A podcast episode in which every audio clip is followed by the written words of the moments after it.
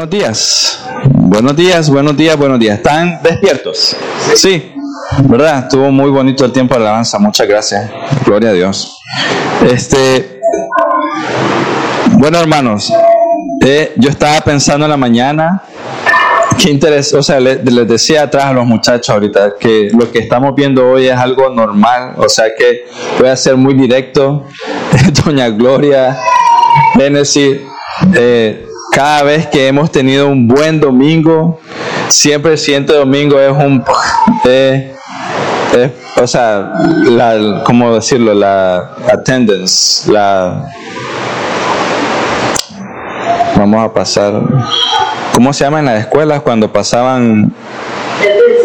¿Ah? Asistencia, asistencia. La asistencia siempre bajaba, porque sí, el domingo pasado fue de mucha bendición realmente, todo el día, todo lo que estudiamos, todo lo que vimos.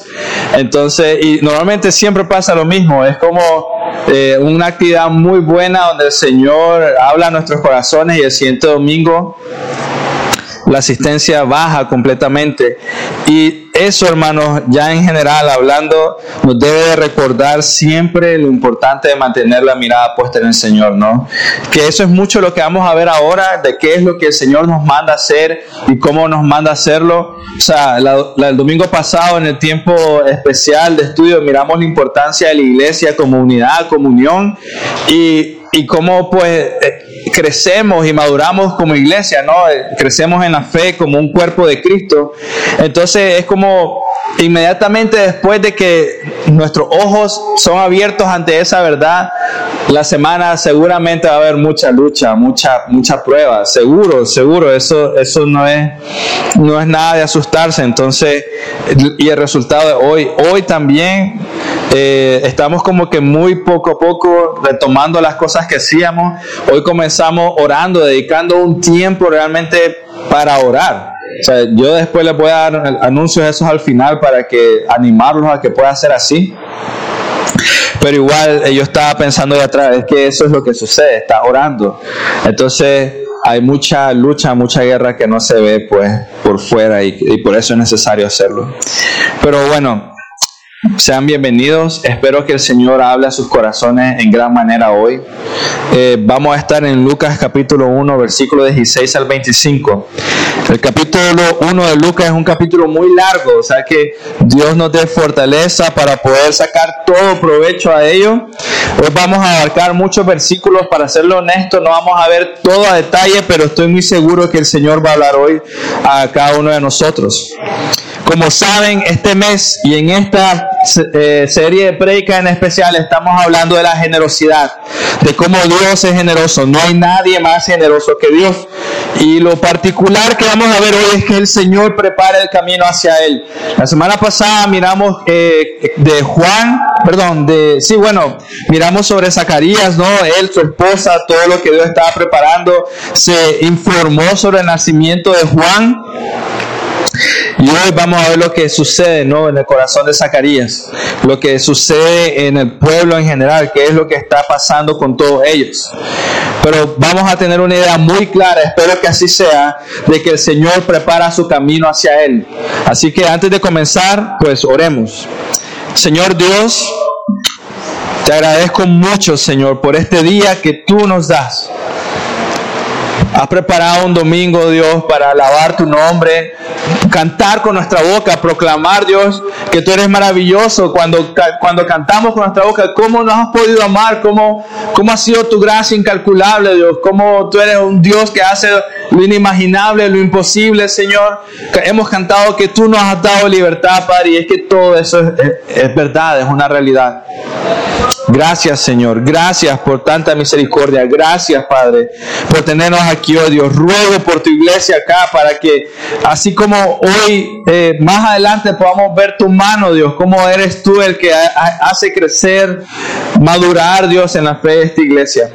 Rogamos por tu, tu familia, Señor, los que nos visitan aquí hoy y aquellos que vas a traer, Dios. Pero principalmente hoy, por lo que nos vas a enseñar, Padre. Amén. Entonces, hermanos, eh, miramos que la semana pasada, los primeros versículos que hemos estado estudiando, y ahorita estos primeros versículos del 16 al 25 nos van a mostrar la condición del pueblo en ese momento en la historia. Porque comienza con una frase muy interesante, dice el versículo 16. Eh, y hará que muchos de los hijos de Israel se conviertan al Señor Dios. Entonces esa simple frase ya nos muestra mucho de cómo está el pueblo de Dios en ese momento, porque es interesante.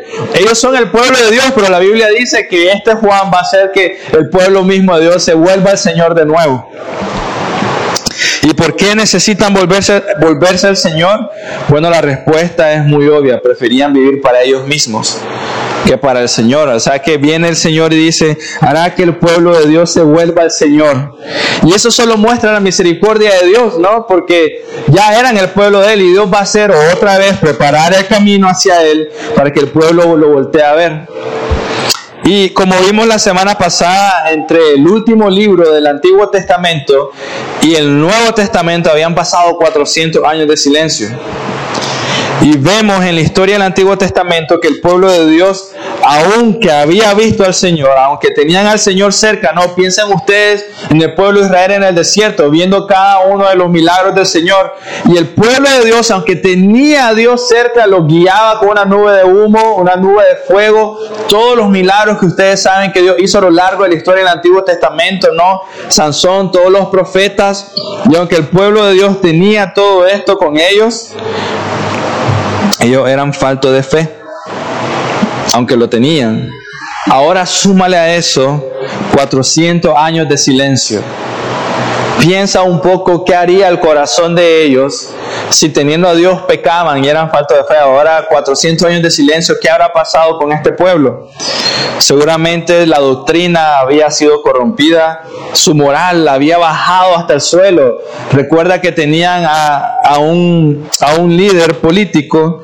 Eh, Herodes, que se decía que era mucho mejor ser el cerdo de Herodes que hijo de Herodes. O sea, era así de mal la moral, depravada. Un gobierno desordenado.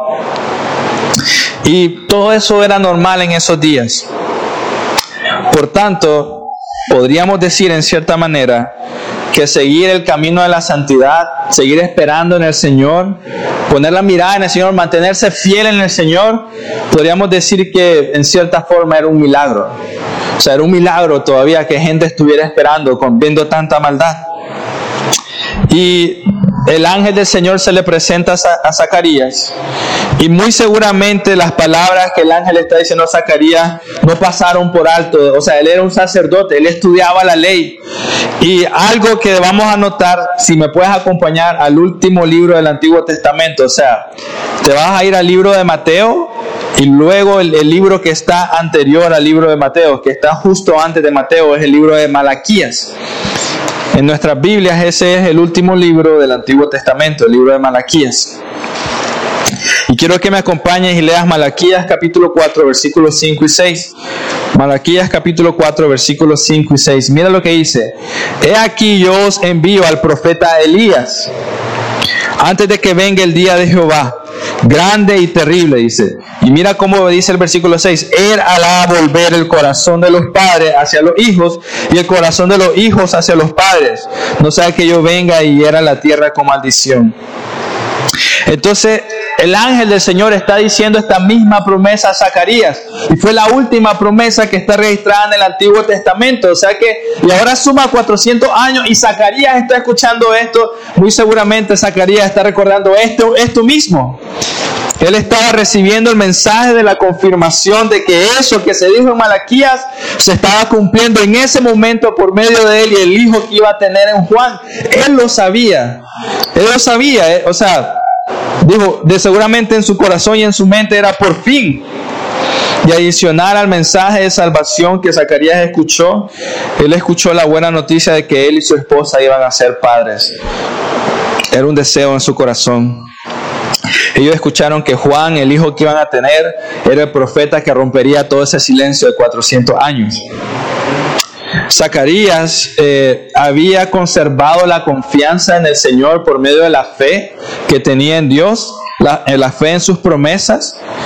Eh, había sido guardado de la incredulidad o había sido guardado en cierta manera de toda la maldad que lo rodeaba, ¿no? Había sido maldado de toda la depravación que había alrededor de él por su fe en el Señor, por su fe en las promesas. Pero lo que vamos a estudiar hoy es que aunque las promesas del Señor lo fortalecían, fortalecían a Zacarías, lo que vamos a ver es que parece que realmente no formaban parte de su vida. O sea, lo fortalecían para guardarlo y protegerlo de, de la maldad del mundo, pero pareciera en cierta manera que aunque había cierto nivel de fe, no, no formaban parte de todo su ser. Y vamos a ver más adelante por qué. Así que, pero en general también quiero que vean lo que hace el Espíritu Santo. Vamos a ver dos cosas que hace el Espíritu Santo en estos versículos. Uno, que de que hace Dios por medio del Espíritu Santo. Dios mismo hará por medio de su Espíritu que sus escogidos vengan a Él. Dios mismo hará por medio de su Espíritu que sus escogidos vengan a Él. Y dos, es que Dios mismo hará por medio de su Espíritu eh, nuevos corazones en nosotros y reconciliados a Él y unidos como con otros creyentes. Pero bueno, Vamos a ir viendo eso poco a poco. Iniciemos con la primera. Dice el versículo 16 del capítulo 1 de Lucas, y hará que muchos de los hijos de Israel se conviertan al Señor Dios de ellos. Hará que muchos de los hijos de Israel se conviertan al Señor Dios de ellos. Y podemos decir que en cierta manera, hermano, esto se llama nacer de nuevo. Hará que se conviertan al Señor Dios. Lo está diciendo el pueblo de Israel. O sea, los que se supone que querían de adorar al Señor. Y está diciendo Juan por medio del Espíritu va a hacer que el pueblo de Dios se convierta. Nacer de nuevo y usará su espíritu para ello. Entonces ahí está en el primer versículo, Dios mismo hará por medio de ese espíritu que sus escogidos vengan a Él. Hará que sus escogidos nazcan para el Señor, que sus escogidos tengan una vida celestial, que nazcan para los cielos. Y esta frase espero que la recuerden, nacer para los cielos. Y es porque esta obra es mucho mayor que tu propio nacimiento. Muchos celebramos ¿no? el día que nacemos, pero también deberíamos de celebrar el día que venimos a los pies de Cristo, porque nacimos, ese momento, nos dimos cuenta, nacimos para la eternidad. Nacer para los cielos es el momento más importante, mucho más grande que cualquier cosa que tú y yo hagamos combinado en esta tierra. O sea, lo que sea que sea lo que más te enorgullece en, tu vida, no sé, ser un buen padre, una buena madre, eh, doctorados, maestrías, no sé, lo, que tienes un trabajo donde tal vez ayudas a millones de personas, nada de eso se compara con el hecho de nacer para los cielos, nacer para el Señor. Y lo que Dios nos está mostrando aquí es digno de resaltar porque, hermanos, y el ejemplo de hoy creo yo, Satanás hará lo necesario para que estimes más importante las cosas de esta tierra en lugar de anhelar la eternidad. Satanás va a hacer lo necesario para que, que tenga mayor peso, mayor valor para ti cualquier otra cosa en esta tierra que nacer para los cielos, que vivir para los cielos. El diablo te hará creer, y escucha muy bien, el diablo muchos caminan así, te hará creer que puede ir a la eternidad sin que tu corazón se encuentre ya en los cielos. Pon mucha atención. El diablo te va a hacer creer que puede ir a la eternidad sin que tu corazón hoy mismo esté en los cielos, anhelando la presencia del Señor, anhelando adorar su nombre como hoy. Tu corazón en los cielos, Señor, quiero adorarte, por eso vengo y al temprano, al tiempo de oración, porque estoy alzando mis manos, cantando, mi corazón está ahí contigo, aunque mis pies están en esta tierra. Pero el diablo te va a hacer creer que puedes estar en la eternidad, aunque tu corazón esté en esta tierra. El diablo te hará creer que está bien anhelar cosas de esta tierra, aunque sean buenas, pero que está, pero olvidando la santidad. No estoy diciendo que sea malo las cosas de esta tierra, pero si la santidad pierde valor y anhelas más otra cosa, el diablo te va a hacer pensar en eso. Es más, te va a hacer pensar, si es bueno esto, te va a ayudar para que seas más santo. Mentira, vas a ser más santo primero y luego el Señor, si le place, te proveerá por eso. El diablo se afana para engañarte y hacerte que olvides la importancia de la palabra del Señor. Hace que te afanes, que pienses mucho en el mañana, qué va a pasar.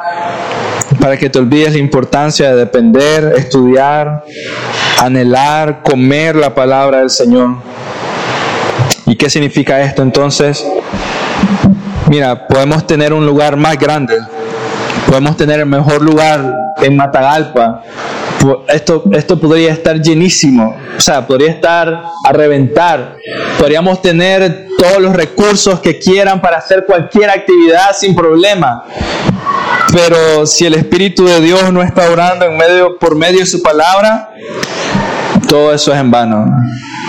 Si el Espíritu de Dios no está orando por medio de Petra Kids, los niños, la alabanza, este momento ahorita, abriendo los ojos, los corazones de todos nosotros, estar atentos para escuchar al Señor, para saludar al que tienes al lado, para amar, orar por el otro, no importa que estén todas esas cosas, no, no sirve de nada. No podemos separar al Espíritu Santo de su palabra, ambos están de la mano, entrelazados. Necesitamos el Espíritu de Dios para abrir nuestros ojos a las delicias de la palabra de Dios, para deleitarnos en el Señor y su palabra. Y también necesitamos de su palabra para guiarnos a conocer más al Señor, para guiarnos a depender más en Él y menos en nuestra mente que no sirve de nada. Y así, número dos, Dios envía su Espíritu para completar su obra. Dios mismo hará por medio de ese Espíritu nuevos corazones en nosotros, reconciliarnos con Él, dispuestos a seguirlo en unidad con otros creyentes. Y el versículo 17 de Lucas 1 nos enseña eso. Mira, pon atención, dice, e irá delante de él con el espíritu y el poder de Elías para hacer volver, y, y, escucha esto, hacer volver una vez más los corazones de los padres a los hijos y de los rebeldes a la prudencia, de los justos, la prudencia de los justos, para preparar al Señor un pueblo bien dispuesto. Y esto se parece mucho a lo que Malaquías, una vez, una vez más, Malaquías dice, Malaquías 3.1, He aquí yo envío mi mensajero, el cual preparará el camino delante de mí. Y como leímos anteriormente, en Malaquías 4, justamente esa misma idea está diciendo que hará volver los corazones de los padres a los hijos. Entonces, en resumen, el ángel que está hablando con Zacarías le está diciendo, Juan va a tener el propósito de preparar un pueblo para el Señor, unos oídos atentos y preparar discípulos para Él. Y Zacarías sabe eso. Malaquías está ahí, él está pensando en la promesa del Señor en Malaquías. Para volver los corazones de los padres a los hijos. ¿Y qué implica? Les preguntaría, si Dios está diciendo voy a hacer volver los corazones de los padres a los hijos, ¿qué implica eso? Que había enojo, ¿no? Esto implica restauración de una relación. Implica unidad renovada, ¿no? Voy a hacer volver el corazón de los padres a los hijos. Implica que había enojo, peleas, desorden, ah, no sé, había falta de perdón. Pero ahora, por medio de la predicación del Espíritu de Dios, quien prepara el camino, no, nadie es más generoso que Él, va a traer restauración, unidad pasar de discordia, de pelea, a una reconciliación, de enojo familiar a unidad familiar.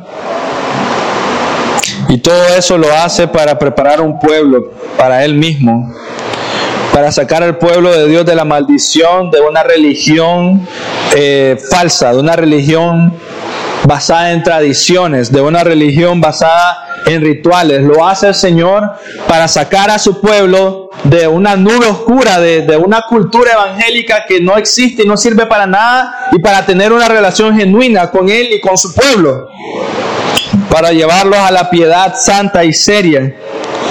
Y el efecto de eso será que las enemistades serán eliminadas y la discordia cesará. Las enemistades van a ser eliminadas y la discordia, el, el, el, espacio que hay entre la otra persona y tú que la tienes al lado, pero hay millones de kilómetros separados del uno del otro, eliminará el Señor todo eso. Entonces, hermanos, este versículo nos muestra la importancia de la unidad del pueblo de Dios. La importancia de la unidad del pueblo de Dios. Si me puedes acompañar a Filipenses capítulo 2, eso está más adelante. Filipenses capítulo 2, versículo 1 al 5 dice, este es Pablo escribiendo, si hay alguna consolación en Cristo, si hay algún consuelo de amor, si hay alguna comunión del Espíritu, y mira lo que él está diciendo, Filipenses capítulo 2, versículo 1 al 5, si hay alguna comunión del Espíritu, comunión, ese es un cuerpo de hermanos creyentes, si hay algún afecto entrañable entre hermanos creyentes, si hay alguna misericordia, completad mi gozo sintiendo lo mismo no es una isla, sino varios sintiendo lo mismo, teniendo el mismo amor, unánimes sintiendo una misma cosa. Nada hagáis por contienda o por vanagloria, antes bien con humildad, estimando a cada uno a los demás como superior a él mismo. No mirando cada uno lo suyo propio, sino cada cual también lo de los otros. Haya pues en vosotros este sentir que hubo también en Cristo Jesús. Unidad, pasar de discordia a reconciliación, pasar de enojo a amor genuino, un solo sentir, adorando juntos, sirviendo juntos, haciendo, eh, haciendo lo necesario para honrar y glorificar al Señor juntos.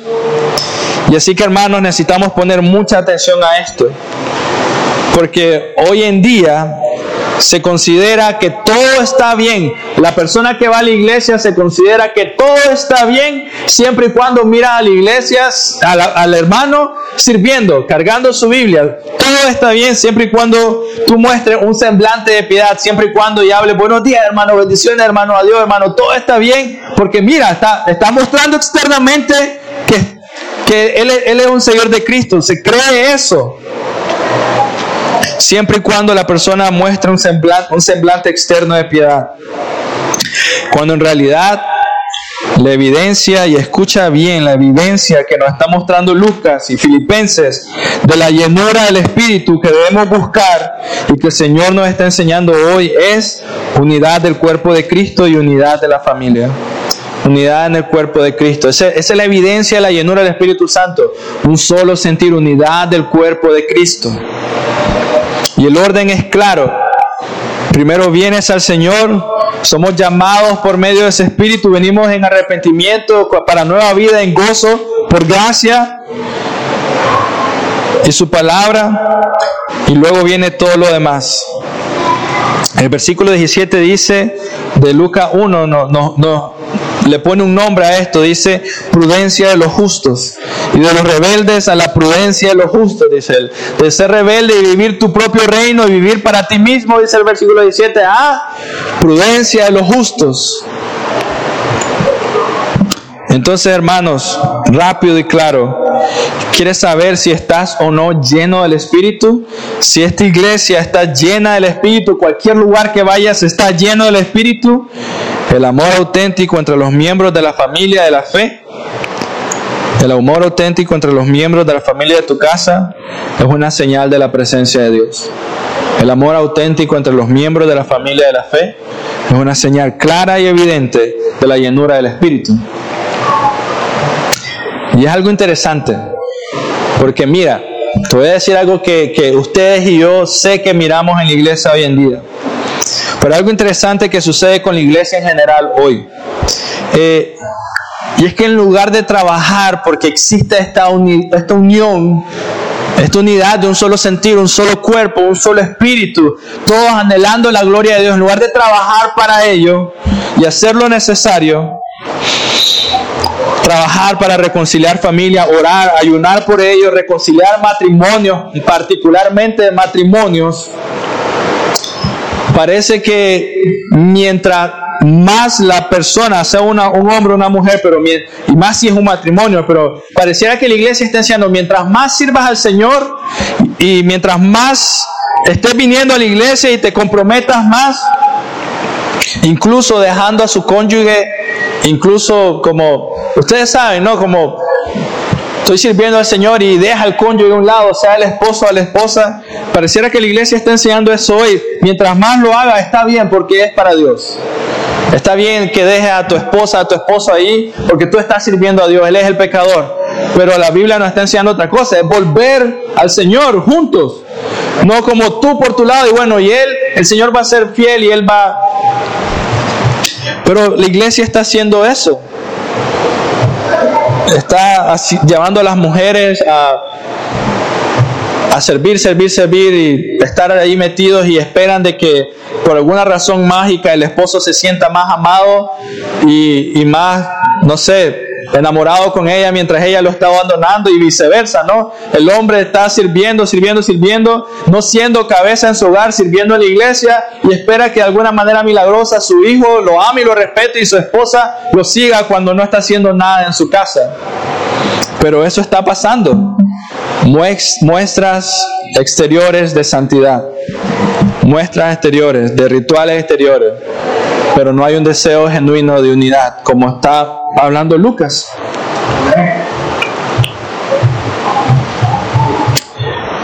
Y muchas veces decimos, pero el Señor enseña eso. Y te dicen en, el, eh, en los evangelios, dice, el que no, eh, como, el que no abandone a su esposa, a su padre, a su madre, que, que, que los quiera más, no es digno de mí. Dicen, el, evangelio enseña eso, no, no estás entendiendo. Dios jamás va a decir abandona a tu esposa, abandona a tu esposo por servirme a mí, abandona a mí. Nunca va a decir eso. Dios lo que sí está diciendo es, debes amarme a mí, respetarme a mí, honrarme a mí, glorificarme a mí. Y eso te va a capacitar para amar a tu esposa, honrar a tu esposa, cuidar de tu hijo. Eso sí lo, lo enseña. Entonces, hermanos, la decadencia en la fe se denota en la falta de unión del pueblo de Dios. La decadencia en la fe se nota, la evidencia en la falta de unión del pueblo de Dios. La falta de unión. Dios vino para ser un solo pueblo de, de, dos naciones diferentes, si hablamos de judíos y gentiles, un solo pueblo. Dios quiere que esta iglesia sea, tenga un solo corazón. Dios quiere que cualquier lugar donde se predique fielmente la palabra de Dios, todos sean unánimes, de un solo sentir. Pero ¿qué es lo que sucede mucho hoy? Cada quien mira por su propia fe. Y eso, hermanos míos, sinceramente, no es de Dios. La decadencia en la fe se denota en la falta de unión del pueblo de Dios. Yo te diría, ¿cuántas iglesias están así hoy? ¿Cuántas iglesias cada quien vive su propia fe? Y vamos a estar bien siempre y cuando todos estén sirviendo y haciendo su trabajo. Eso es perverso, sucio y no sirve para nada. Por eso, ya sea que haya uno aquí o mil en algún momento, si así Dios lo permite, todos tenemos que ser de un solo sentir, unánimes, amor genuino. Pero ¿saben cuál es la buena noticia? Son los siguientes versículos que vienen. A pesar de nuestro pecado, a pesar de nosotros, Dios es siempre fiel en medio de tanta incredulidad del hombre, en medio de tanto pecado, en medio de tanto egoísmo. Él sigue siendo fiel y envía a su Espíritu Santo para completar su obra, preparar el camino para nosotros verlo con más claridad.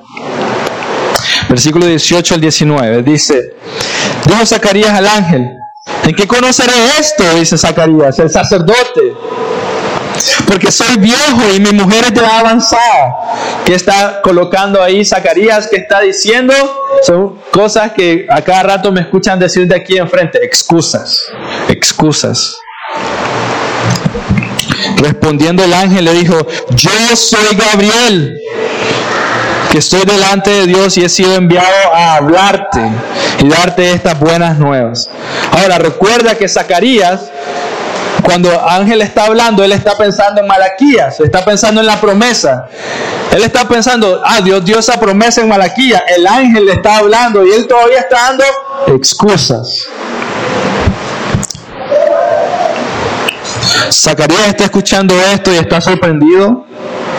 Él había orado por tener un hijo y ese día particular estaba orando muy particularmente por la salvación y libertad del pueblo, eh, dando incienso, ¿no? El deseo de su corazón era tener descendencia Y el ángel de Dios mismo se le presenta y le está concediendo, eh, le está diciendo, va a suceder, Zacarías, tendrá un hijo, el pueblo será salvado.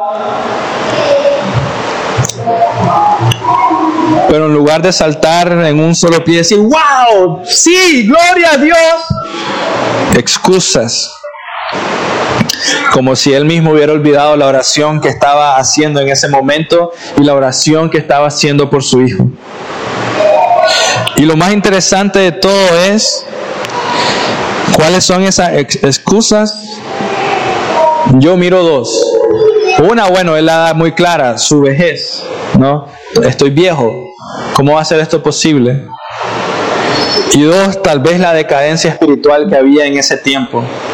No, todo lo malo que estaba pasando, ¿cómo va a pasar eso en medio de todo esto? Pero el Señor lo hace. Incluso hoy mismo, ustedes mismos pueden decir, y mira la decadencia en la que está el pueblo, pero el Señor es fiel siempre.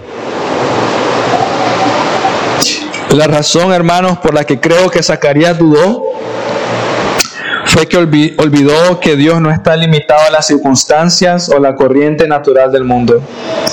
Olvidó, creyó que Dios iba a orar, pero de una manera normal y natural, como así están las circunstancias y algo tiene que pasar en medio de esto. Y Dios está diciendo, no, no me importa eso, yo hago lo que quiera, yo soy Dios. Él se olvidó. Y recuerda, era un judío bien instruido. Él no debe haber hecho esa pregunta. Él era un judío bien instruido. Él conocía las escrituras muy bien, conocía el Antiguo Testamento muy, muy bien, mucho mejor que todos nosotros aquí juntos. Debió haber recordado el nacimiento de Isaac, debió haber recordado la historia de Sansón, debió haber recordado la historia de Samuel, debió haber recordado todas esas historias. Y él debe haber dicho, bueno, lo que el Señor hizo una vez en el Antiguo Testamento, ciertamente lo puede hacer hoy conmigo. O sea, ahí está la evidencia. Pero no vemos esa actitud. Se olvidó de todo eso. Lo único que estaba en su mente en ese momento, o sea, viendo un milagro como un ángel delante de él, lo único que estaba viendo era su propia incapacidad su propia, estoy viejo, ¿cómo lo voy a hacer?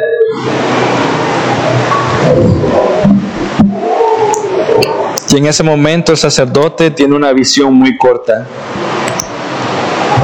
Y esa visión corta minimiza quién es Dios. Minimiza la obra de Dios. Y viendo, viéndolo desde nuestra perspectiva puede parecer algo terrible. ¿Qué pecado? ¿Cómo es posible, Zacarías, que hiciste eso? Pero hermanos, muchas veces nosotros somos así, igualitos, igualitos que Zacarías. Igual. Pensamos y actuamos como si el Señor... Muchas veces pensamos, actuamos como que si Dios no nos puede dar un corazón nuevo dispuesto para alabarlo, para amarlo, rendido ante Él, pensamos como que he hecho tantas cosas terribles que Dios no puede cambiar mi corazón, no puede darme otro, porque ¿cómo, se va, cómo va a verme a mí? ¿Cómo se va a atrever a verme? Y es cierto, tal vez has hecho cosas terribles, pero el Señor no está limitado a tu conciencia o a lo que tú pienses o a lo que tú sientas. Si al Señor le place agarrarte a ti, pecador, perverso, y transformarte, darte un nuevo corazón para exponer o maximizar ante las demás personas su gloria, su gracia y su perdón, que así sea. Amén. Pero olvidamos quién es nuestro Dios. Hermanos, la fe es la que nos capacita para creer que se puede hacer más de lo que nuestra razón entienda. Y si tu razón no puede entender que Dios es capaz de darte un corazón nuevo, qué bueno, porque no es un corazón nuevo, no, no, se, no lo consigues por medio de la razón, se consigue por medio de fe en Él. Y como, y como hemos visto incontables veces, hermanos, lo que hace Dios es más real y prevalece mucho más de lo que nosotros consideramos real o podemos lograr. ¿Qué significa eso? Te puedes esforzar al máximo por mostrar a una persona con un corazón nuevo y eso no va a durar más de un día, dos días, tres días. una hora, vas a pecar inmediatamente. Pero viene el Señor y hace un corazón nuevo que tú no lograste, que tú no, no hiciste, que Él lo puso por fe en Él y eso dura por toda la eternidad. Lo que hace el Señor es más real y prevalece mucho más que cualquier esfuerzo que tú y yo podamos hacer. Zacarías no dudó que tenía, y piénsalo de esta manera, Zacarías en ningún momento dudó si lo que tenía enfrente era un ángel o no. No dijo, mm, no será un ángel del diablo. No pensó así. Siempre él estaba claro que tenía un ángel delante de él. Pero su mirada estaba tan arraigada a este mundo, tan acostumbrado a tal vez caminar con viendo tanto pecado, tan acostumbrado a caminar con la razón, con lo que veía, con lo, con lo que lo rodeaba, con las circunstancias, que Zacarías olvidó que la vejez no era un obstáculo para el Señor. Y una vez más, nosotros pensamos así tantas veces, estamos tan acostumbrados a lo que nos rodea, que olvidamos que el Señor puede cambiar todo un dos por tres, cambiar todo en tu corazón principalmente, aunque las circunstancias sean igual alrededor tuyo. Olvidamos que nuestras circunstancias no son obstáculos para que el Señor haga lo que tiene que hacer en nuestras vidas. Lo que sea que esté pasando en tu corazón, alrededor tuyo, no es obstáculo para que el Señor transforme todo inmediatamente. Las mentiras que estés creyendo, los miedos que tengas, las inseguridades que puedan pasar por tu mente y tu corazón, la pena, cualquier cosa, no son obstáculos para que el Señor ponga en ti un corazón que le ame, que se deleite en Él, que le quiera servir y mira, mira lo peligroso que es acomodarse al mundo, acomodarse a las circunstancias. Zacarías en este momento tenía un ángel frente de él, lo cual, para serles honestos, ya sería señal suficiente, ¿no? Si un ángel viniera y se pusiera ahorita mismo delante de nosotros y dijera eso, suficiente, ya, o sea, te creo. No necesito escuchar más, pero él tenía un ángel delante de él, era suficiente. Estaba en el templo de Dios en ese momento. Y ahí fue donde le fue dado el mensaje del ángel de parte de Dios, de la obra que iba a hacer. Estaba orando y entregando incienso a Dios, que era una de las cosas que iba a poder hacer solo una vez en su vida. El pueblo de Dios estaba orando fuera. Y aunque él tenía una firme creencia de que Dios era todopoderoso, y siendo sacerdote seguramente él enseñaba a otras personas, Él es Jehová, el todopoderoso, no hay otro como Él. A pesar de todas esas cosas, tenía más peso su propia condición humana, sus emociones, que la misma promesa de Dios. Es increíble, mira todo lo que está pasando alrededor de él. Y aún así tenía más peso su vejez, el hecho que el mismo ángel de Dios estaba diciendo esas cosas. Y hermanos míos, mira, espero que eso abra tus ojos, porque así nos comportamos. Le ponemos tantos obstáculos al Señor a creer que Él puede actuar. Simplemente no queremos ver, muchas veces simplemente no queremos ver o queremos ver solo lo que queremos en lugar de olvidarnos de nosotros y confiar en el Señor. Eso es lo que tienes que hacer. Olvidarte de ti, olvidar tus excusas y decir, Señor, tú has dicho esto en tu palabra, tú eres fiel, no fallas, aquí voy. Que se haga tu voluntad, lo que tú quieras, voy a confiar en ti y soltarte. Pero lo que para nosotros pueda parecer alguien que simplemente acepta su realidad, no, uno va a decir, bueno, no te enojes, es que estaba viejo. Y, es que nos acomodamos, ¿no? Si Dios te manda a servirlo cuando tienes 70 años y tal vez estás a punto de morir, pues que así sea. Que tus últimos días de vida sea para el Señor. Y no diga, no, es que estoy muy viejo, no debo de servir. No, no es cierto. Puedes pensar que Zacarías simplemente aceptó su realidad pero lo que realmente estaba diciendo es que Dios no era digno de confianza. Y escucha, él estaba diciendo, Dios no eres digno de confianza. Él decía, sí Señor, eres digno de mi respeto, eres digno de ser escuchado, eres digno de honra, sí Señor, pero no de mi confianza y de mi fe, porque escucho lo que me estás diciendo, pero estoy colocando excusas. ¿Te das cuenta de eso? Debes tener mucho cuidado porque fácilmente podemos estar ahí, igual que Zacarías hoy mismo. Una cosa es saber que Dios es bueno y otra muy diferente es confiar que Dios es bueno incluso cuando no suceden las cosas como quisieras que sucedan. Y con este ejemplo, hermanos, debemos entender lo necesario de mantener una firme eh, vigilancia a nuestra fe. ¿En qué estás descansando? ¿Dónde está puesta tu confianza todos los días? Piénsalo de esta manera. ¿Quién de nosotros aquí estará seguro ante las acechanzas del diablo si nos comparamos con Zacarías, humanamente hablando? Zacarías, por ser sacerdote, había mantenido una estricta conducta. Había muchos reglamentos, muchas cosas que él tenía que cumplir. Era su vida estudiar las escrituras, estudiar todo lo que el Señor había mandado, cumplir cada uno de los rituales que Dios había mandado. Pero aunque, hacía, aunque él hacía todo eso a diario, Zacarías fue alcanzado por la duda. Zacarías dio excusas en el momento más importante de su vida. Debemos entonces meditar en la importancia de la obediencia de la fe, obediencia de la fe, lo cual Dios valora más que nada, más que tus sacrificios.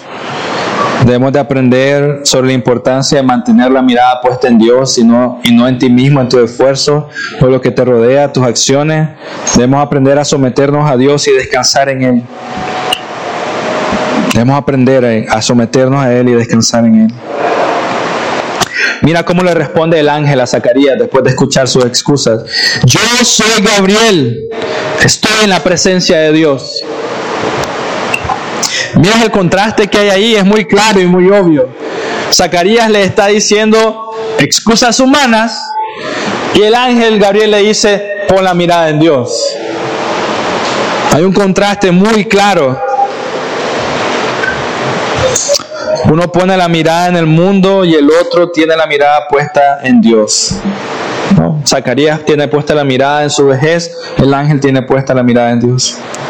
Hermanos, esto, Gabriel, el nombre Gabriel significa el poder de Dios o el poderoso de Dios. Zacarías sabía eso.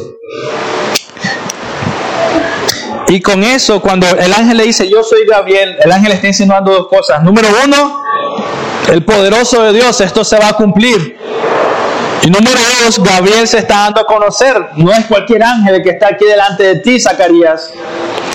Y cuando Zacarías, eh, cuando Zacarías escuchó el nombre del ángel Gabriel, una vez más, él inmediatamente, como, ser todo, como todo un estudioso del Antiguo Testamento, él tuvo que haber seguido el libro de Daniel 8:16 y haber dicho, este es el mismo Gabriel que se le presentó al profeta Daniel. Y en ese mismo momento, el, ángel que le dijo de los 70, bueno, de toda, de, toda la profecía, ¿no? Los últimos tiempos y cosas así, pero él se debe haber sentido avergonzado. Este es el mismo, el mismo ángel de ese momento. Y mira mi corazón. Versículos 20 al 25. Y ahora quedarás mudo y no podrás hablar hasta el día en que esto se haga, por cuanto no creísteis en mis palabras, las cuales se cumplieron a su tiempo. El pueblo estaba esperando a Zacarías y extrañaba de que él se morase en el santuario. Pero cuando salió no les podía hablar y comprendieron, y esto me sorprende a mí también, un pueblo perverso comprendieron, dice eh, Pero cuando salió les no y comprendieron que había visto visión en el santuario. Y él les hablaba por señas y permaneció mudo. Y cumplidos los días de su ministerio se fue a su casa. Después de aquellos días concibió su mujer Elizabeth y se recluyó en casa por cinco meses diciendo, así ha dicho, así ha hecho conmigo el Señor en los días en que se designó quitar mi afrenta entre los hombres. Elizabeth, su esposa, una mujer piadosa, inmediatamente confesando, el Señor ha hecho esto. Y el versículo 20 al 25 nos muestra que a pesar de la oposición de los incrédulos, el Señor concede y cumple lo que ha prometido. A pesar de tu perverso corazón y el mío, a pesar de tus excusas y las mías, a pesar de tus mentiras y las mías, a pesar de tu desconfianza y la mía, el Señor a pesar de eso concede y cumple lo que ha prometido. Zacarías se había tomado un tiempo de salir, o sea, el pueblo entero estaba esperando que saliera y la razón por la que ellos esperaban que saliera es porque se esperaba que el sacerdote cuando saliera a ofrecer incienso hiciera una bendición al pueblo entero. Eso está en número 6, 23 al 27. Y es bonito, ¿no? E, e, eso es interesante, tal vez acompáñame porque es un, tal vez... Eh, este es uno de esos versículos eh, que son bonitos de escribirlos, tenerlos en la puerta, escribirlo en, en, tu diario si tienes, en tu cuaderno, pero número 6, 23 al 27 dice, Habla Aarón y a sus hijos y diles, así bendeciréis a los hijos de Israel, diciéndoles, es la bendición sacerdotal, dice, Jehová te bendiga y te guarde, Jehová haga resplandecer su rostro sobre ti y tenga de ti misericordia, Jehová alce sobre ti su rostro y ponga en ti paz. Y pondrán mi nombre sobre los hijos de Israel y yo los bendeciré. El pueblo está esperando escuchar esto. Y Zacarías sale y no puede hablar, hace señas no como aquí con el servicio de sordos, seña. No era habitual demorarse mucho y normalmente si el sacerdote se demoraba bastante, muchos pensaban tal vez murió. Vino la presencia del Señor y murió porque ya sea porque el pueblo no se había preparado y había pecado en grandemente o el mismo sacerdote había pecado y había muerto. Pero hermanos, lo que hemos visto en este pasaje son las consecuencias de la incredulidad. Todo lo que te he hablado, las consecuencias de la incredulidad, la falta de fe, las consecuencias de la incredulidad, las consecuencias de vivir por vista, la consecuencia de conformarte al mundo. La incredulidad en Dios es uno de los primeros pecados que entró en el corazón del hombre. La incredulidad en Dios es uno de los primeros pecados que entró en el corazón del hombre. Y mira, lo miramos hace poco cuando estábamos estudiando Génesis. ¿Cuál fue el pecado de Adán y Eva? No creyeron en el Señor. Incredulidad. La incredulidad en Dios es uno de los primeros pecados. La incredulidad es uno de los pecados más arraigados con los que todo creyente debe batallar hasta el día de su muerte.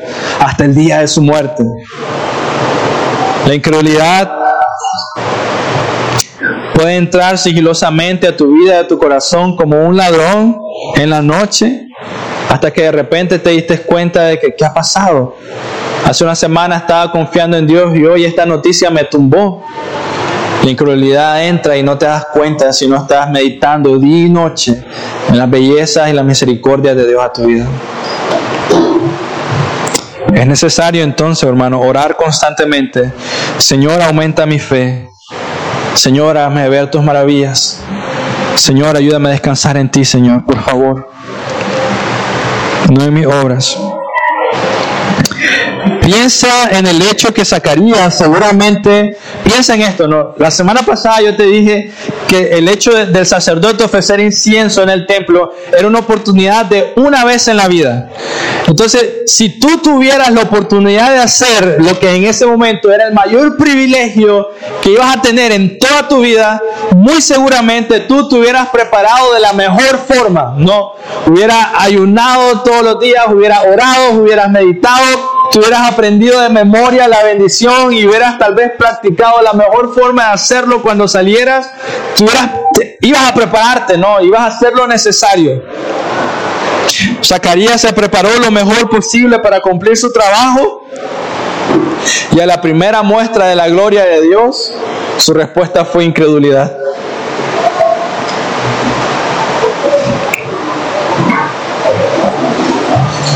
Y eso nos debe recordar, nunca debemos encontrar confianza en nuestras propias acciones. Nunca.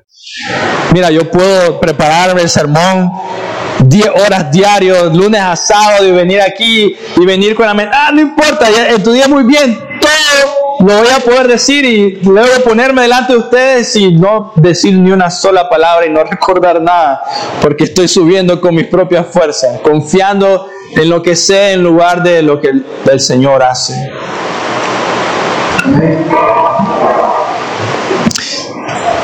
Nunca debemos encontrar confianza en nuestras propias acciones. Nunca debemos sentirnos bien con lo que hacemos para prepararnos para servir. Más bien siempre debemos depender constantemente en Dios. Sí prepararte. No estoy diciendo de que es correcto venir delante y decir cualquier locura que venga, que se venga a tu mente y sacarlo. Eso sería pecar en contra de Dios. Sí prepararte. Pero incluso cuando te preparaste, cuando te preparaste correctamente, hacerlo dependiendo del Señor. Alabar servir en Petra Kids, media, estar aquí sentado, sí preparar tu corazón. Entonces vemos cuán peligroso es el pecado de la incredulidad. Debido a las dudas y cuestionamientos de Zacarías, cayó sobre él un castigo y quedó mudo. No podrás hablar, le dijo el ángel, porque no creíste en mis palabras. Y era un castigo realmente acorde. La lengua que no estaba pronta a dar gloria y alabanza de Dios por su misericordia, ahora estaría muda, sin capacidad de glorificar su nombre. Y hermanos míos, yo les diría cuánto de nosotros deberíamos de estar mudos hoy, no poder, no tener la capacidad de hablar. Cuántas misericordias, cuántas bondades, cuántos milagros, cuánto el Señor, el hecho de tenernos aquí y no damos gloria a su nombre, decir gloria a Dios, Señor, gracias por, la palabra, por tu palabra, por, por enseñarnos, Dios. Gracias por el tiempo de alabanza, Dios, y, compartirlo, invitar a otras personas y decir, wow, el Señor ha sido bueno conmigo, ha, abierto mi mente, mi corazón, que era tan torpe y tonta que yo pensaba que nada entraba, pero Él me ha enseñado.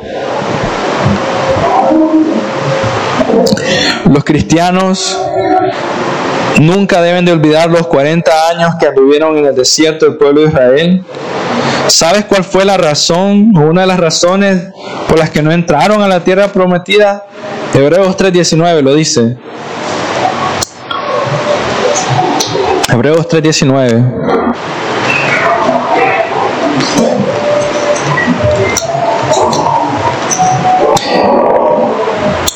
Y vemos que no pudieron entrar a causa de la incredulidad.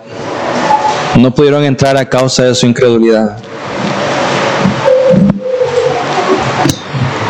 Estemos atentos entonces, hermano, orando diariamente contra el pecado de la incredulidad de fallar en poner la mirada en nosotros. Cada vez que bajamos la guardia, la incredulidad golpea nuestro corazón y hace que nuestras manos no estén listas para el tiempo de la batalla. La incredulidad traerá nubes densas a nuestra mente que nos van a llenar de incertidumbres y miedo y nos va a hacer quitar la mirada a nuestro Señor y el hecho de que Él pueda hacer lo que le plaza, le plazca. La incredulidad hará que dejemos de poner nuestra esperanza en el Señor y empecemos a esforzarnos. Y tú y yo sabemos que tu esfuerzo y el mío no sirve de nada. La incredulidad es la causa de mil enfermedades espirituales. Y una vez que se le permita anidar en nuestros corazones, nos comerá hasta no dejar rastro. Una vez que dejas que la incredulidad crezca y crezca, una vez que le das más razones para, para comer,